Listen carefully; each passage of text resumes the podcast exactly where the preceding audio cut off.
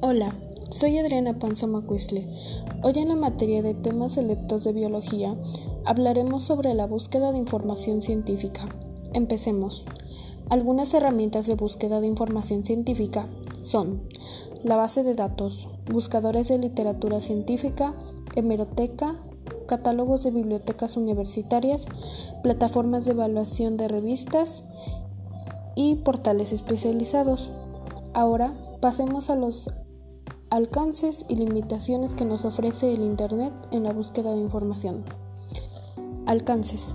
Posibilita la comunicación, desarrolla las habilidades básicas de lectura, fácil acceso y económico a información de todo tipo, desarrollo de habilidades de búsqueda, selección y organización de la información.